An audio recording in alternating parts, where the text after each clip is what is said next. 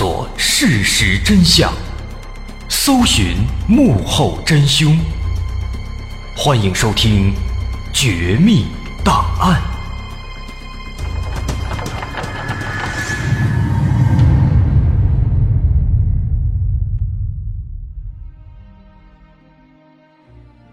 还原事实，探索真相。欢迎来到今天的《绝密档案》，我是大碗。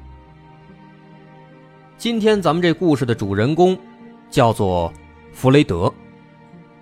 这个弗雷德，他生活在十九世纪末二十世纪初的美国。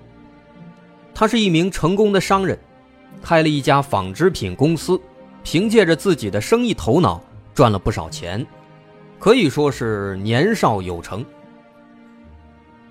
那么在他事业蒸蒸日上的时候呢，他也遇到了自己生命当中。最重要的女人，这个女人名字叫做多莉，她是一个既美丽又性感的女人。那两个人相识之后不久啊，弗雷德就拜倒在了多莉的石榴裙下，俩人很快就结婚了。从那以后呢，这小夫妻俩就开始了幸福的生活。弗雷德主外，多莉主内。弗雷德在事业上费尽心思。挣了越来越多的钱，而多莉呢，作为一名家庭主妇，也把家里打扫的是井井有条。这夫妻和睦，日子当然也就舒服。所以说，生活虽然平淡，但是呢，也很和谐，让人非常羡慕。但是啊，这种幸福的和谐的生活，却并没有持续太久，因为在两个人结婚之后不久。在他们家里呢，渐渐的就开始发生一些很诡异、很奇怪的事情。这一切都开始于一个晚上。说有一天深夜，弗雷德结束了一天的工作和应酬，回到了家里，准备洗洗就睡了。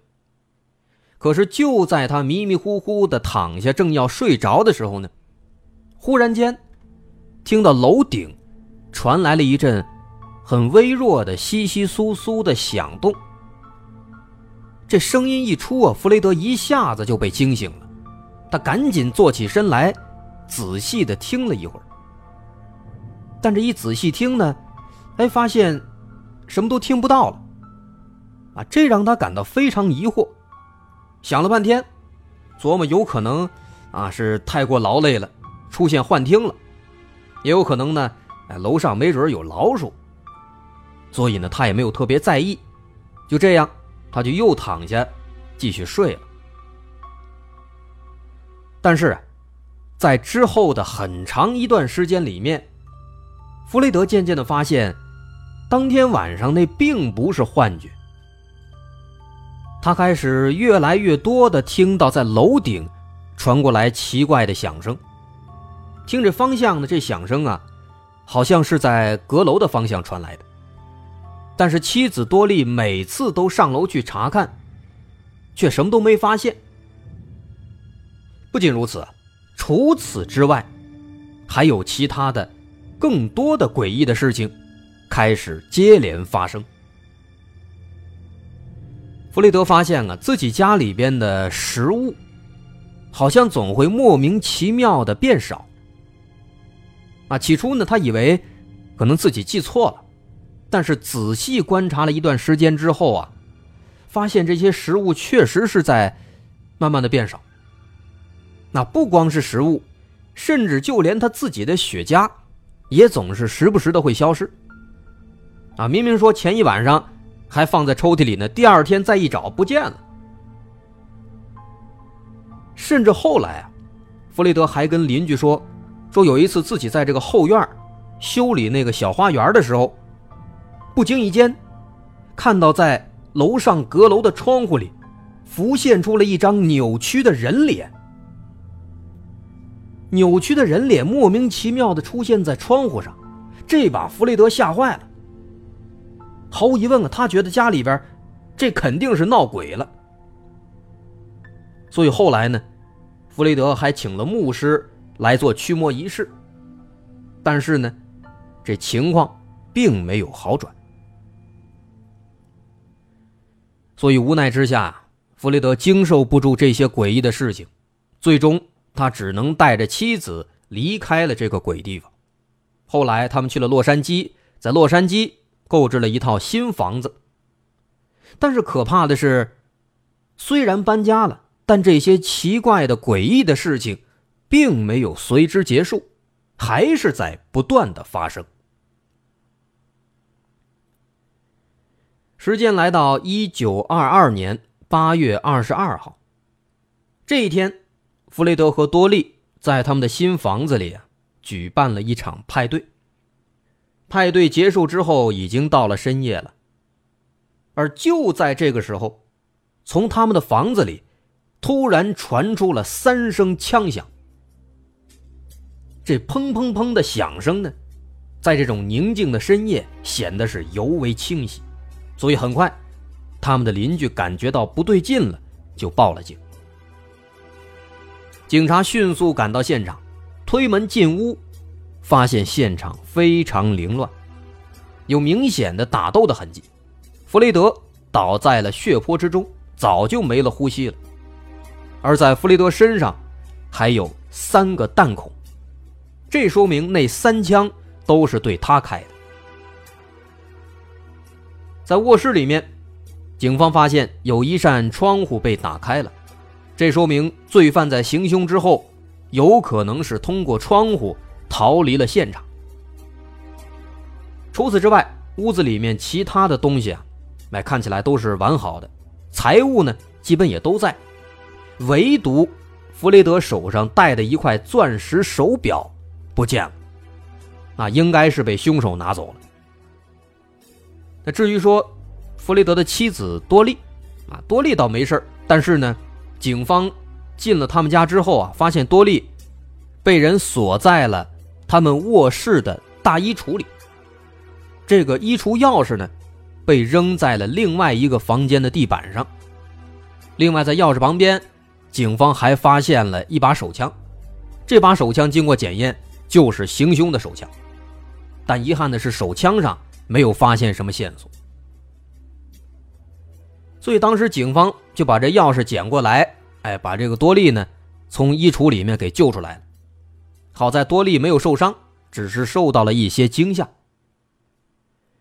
那么后来，根据多利的口供，说当晚在派对结束之后呢，哎，当时他正在这个衣橱里边整理衣服呢，但突然他听到好像是有人闯进了自己的家里。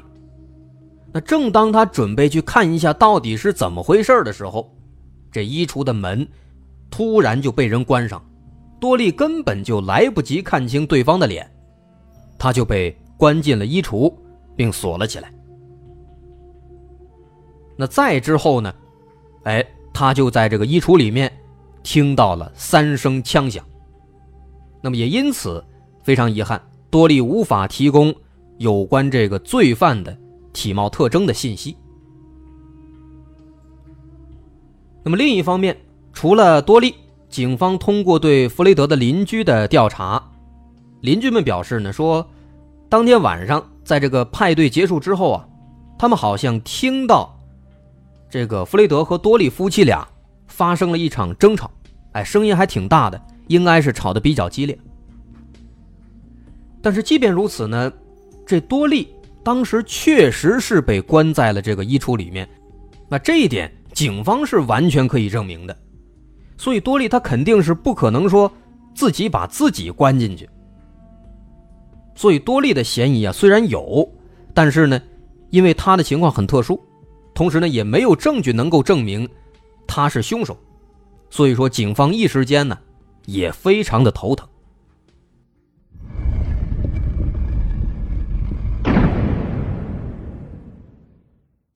这又是闹鬼啊，又是被枪杀，毫无疑问，这起案子呀，它并不简单。后来呢，事实证明。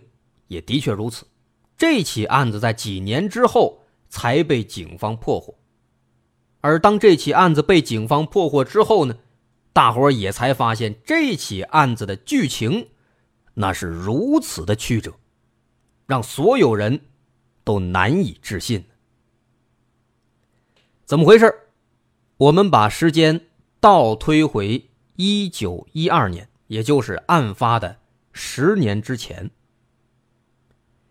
那个时候，弗雷德和多莉刚刚结婚没多久，他们还没有搬到洛杉矶，还住在他们的那第一栋房子里面。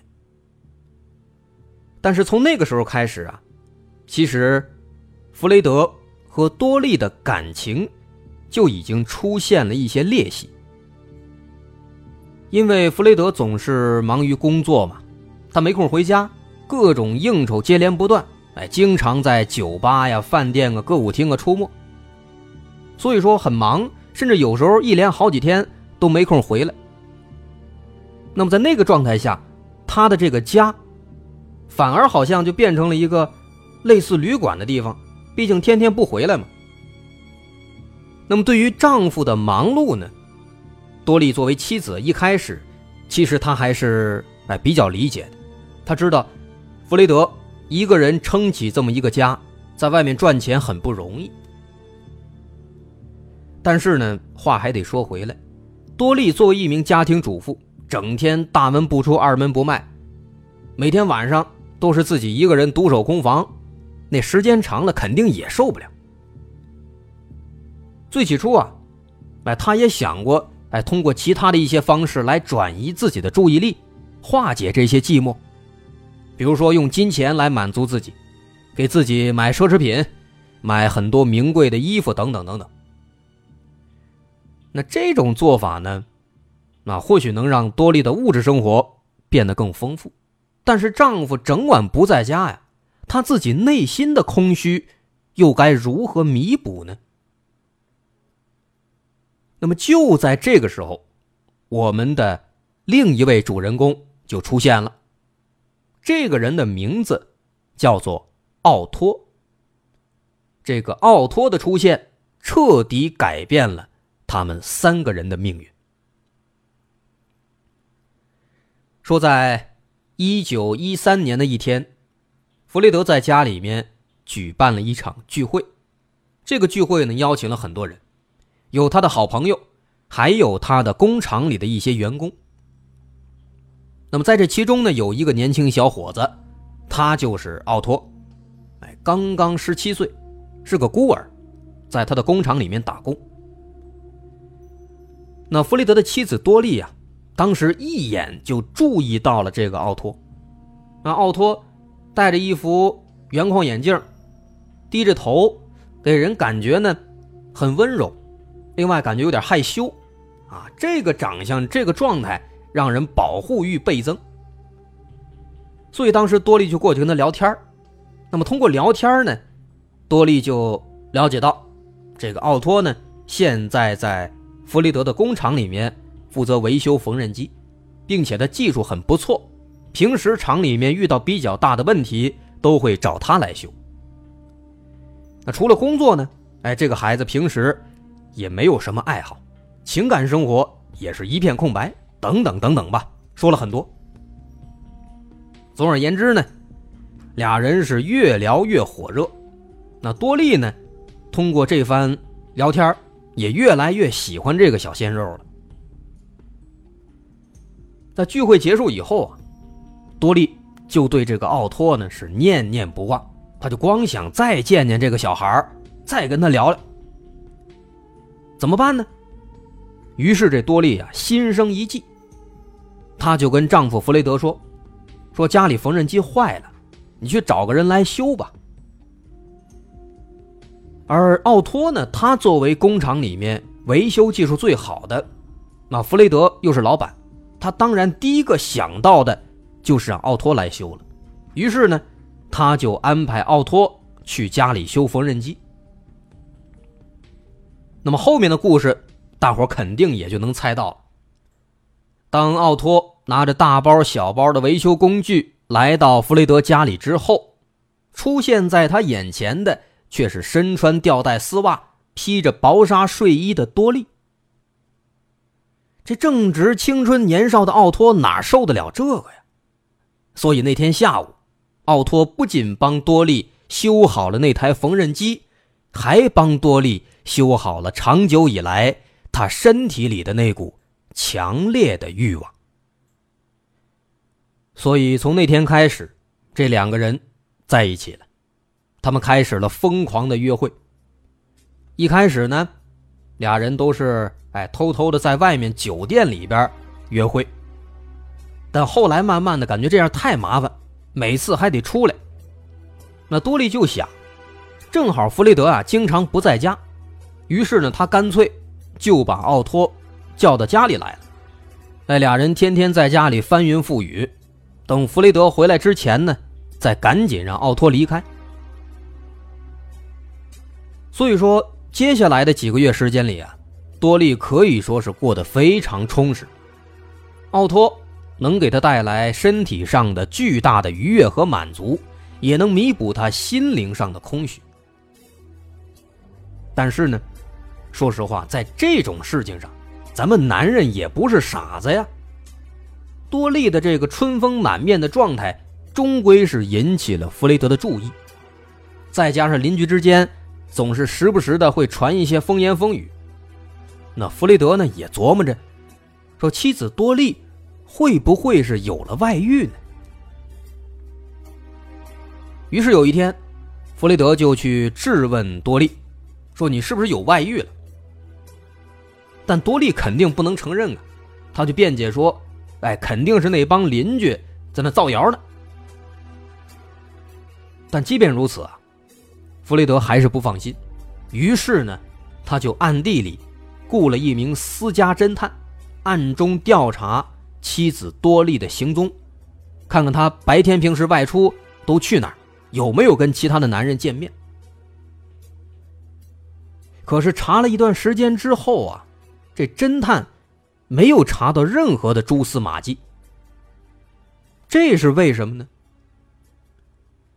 这倒不是因为说这个私家侦探他不够聪明，而是因为多莉呀，她早就意识到丈夫弗雷德有可能会发现端倪。于是呢，在弗雷德采取行动的前一段时间，多莉她就做了一个大胆的决定。什么决定呢？他让奥托辞掉了工厂的工作，然后让他直接住进了自己的家里。这奥托都住到他家了，这私家侦探自然也就无法查到其他的可疑之处了。但是，话还得说回来，多利让奥托住在了哪儿呢？难不成还给他分了一间卧室不成？很显然，俩人还没傻到这个地步。其实多利早就计划好了，他们家的房子。最顶层有一个小阁楼，这个小阁楼呢，其实上去还不太方便，它只能通过天花板上的一个小型的活动板门才能进入。可以说这地方非常的隐蔽。于是呢，多利就决定，就让奥托住在这个小阁楼里。而且这个小阁楼啊，它恰恰是位于弗雷德还有多利的卧室的正上方。哎，多利也认为说，最危险的地方就是最安全的地方。所以说呢，就是从那个时候开始，弗雷德总会在家里面遇到一些奇怪的事情，比如说，哎，他总会听到在楼顶传来奇怪的声音，比如家里的食物总会不明所以的消失，再比如他的雪茄有时候也会莫名其妙的减少，这些呢。其实都是奥托不小心留下的痕迹，包括后来弗雷德看到的阁楼的窗户里的那个扭曲的人脸，同样也是奥托。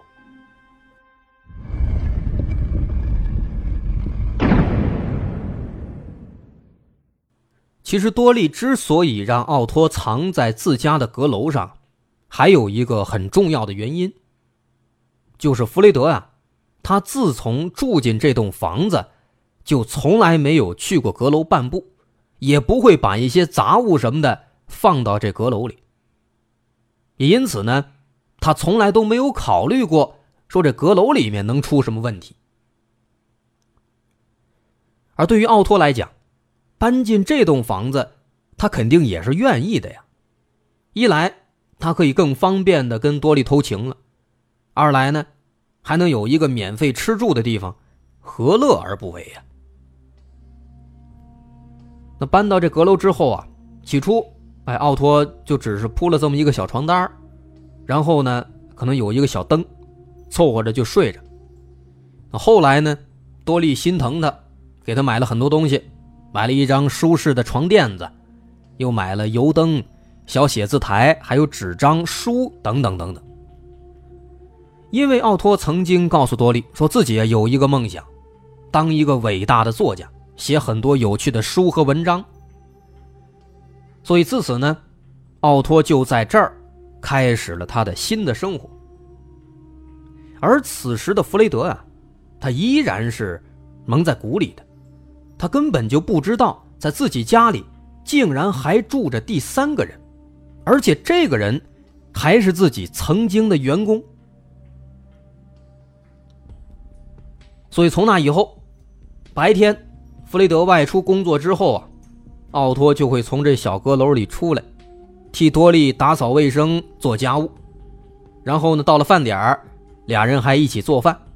吃饱喝足之后，俩人就在多利和弗雷德的大床上翻云覆雨。那显然，奥托呢也很懂得享受，他知道事后一支烟的舒爽，所以呢，在事后他也会时不时的。哎，拿一支弗雷德的雪茄，哎，来过过瘾。也因此呢，弗雷德总会觉得自己这雪茄变少了。而到了晚上，奥托就会赶在弗雷德回家之前，回到阁楼里，开始他的创作。他发挥自己的想象力，写各种各样的文章。写着写着呢，奥托就开启了自己的第二份职业，也就是写作。在晚上，他奋笔疾书，每天都写一些短篇的小文章、小说、小故事。而多利呢，在白天会用化名的形式，把这些小说送到当地的一些杂志上发表，以此来换取一些报酬。那么，靠着这些报酬，奥托也得以购置更多的书籍，更好的在阁楼里生活。就这样，奥托在弗雷德家的阁楼里生活了足足五年的时间。这五年的时间里，奥托没有踏足过外面的世界半步。那么说到这儿，相信多利和奥托的故事让我们每一个人都目瞪口呆了。但这故事到这儿其实才刚刚开始。奥托的存在。让弗雷德误以为是房屋闹鬼，每天提心吊胆，甚至后来还请牧师来驱魔。那么之后，这三个人又发生了什么呢？后来他们搬家了，搬家之后，这个多利又该如何去隐藏奥托呢？那弗雷德到底是被谁所杀呢？除此之外，我们还要说的是，这个多利呀，其实是一个很风流的女人。她的情感路线到这儿其实也才刚刚开始，那么这些故事、这些问题到下集我们再来逐一解答。各位好，我是大碗，我们的绝密档案已经跟大家讲了将近两百个故事了，今后呢，我们还想再尝试一些说一些其他的不一样的故事，比如我们会多说一些其他类型的自然怪象。尝试说一说名人黑帮，再说说其他的更多的悬疑大案。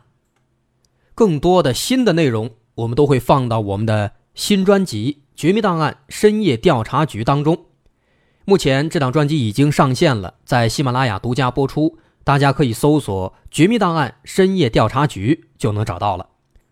需要说的是，这档专辑不仅仅有我们尝试的其他的新节目，也会有之前。因为种种原因，我们被下架的一些经典内容，很多听众希望能够再听到这些内容，于是我们把这些内容也放到了这档专辑当中。